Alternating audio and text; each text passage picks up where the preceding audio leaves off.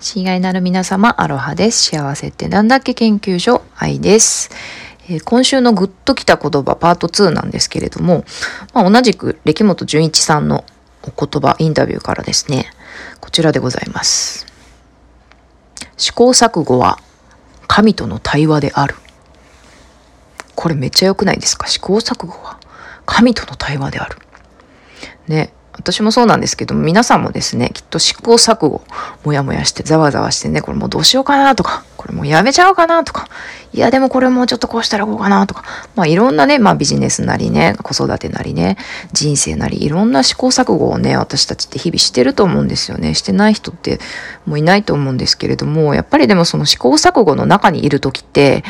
な、なんだ私とかね、もう、技術が足りないなとか、経験値が足りないなとか、こんなも、もじもじ、もじもじ、うじうじしてる自分嫌だなとか、いろいろね、もうなんかこう、どんどん頭を抱えて、ホラー穴でね、うーっとうずくまりたくなっているような、なんかそういうイメージなんですけれども、そうではなくて、やっぱり試行錯誤する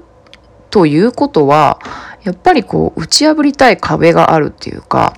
あの望む世界があるからこそ試行錯誤するわけなんですよね。望む世界がなかったら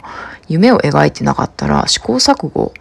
する必要ないですもんね。まあ、今ここの全てが素晴らしいっていう、まあそ、そういうね、ハッピーな状態も本当にね、まあそういう瞬間ももちろんあると思うし、うん、それは素晴らしいこと、素晴らしいことっていうか、まあ本来のね、私たちの状態でもあるんですけれども、そこからさらにね、螺旋のように、あの、魂をね、磨いて進化していくために、やっぱり私たちって時々試行錯誤をね、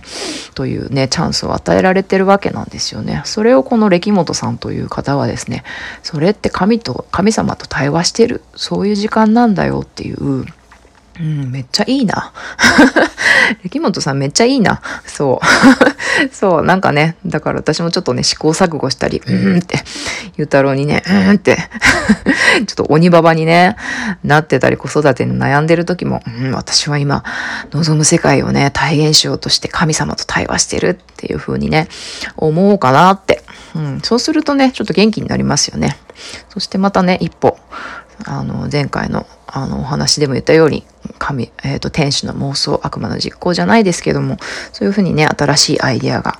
ポンと生まれたり少しね神様とのおしゃべりからね望む世界に近づけたりするんじゃないかなっていうふうにすごく元気をもらった言葉でした。皆様もぜひぜひ神様との対話神との対話楽しんでみてください。ではでは引き続き良い一日をお過ごしください。バイバイ。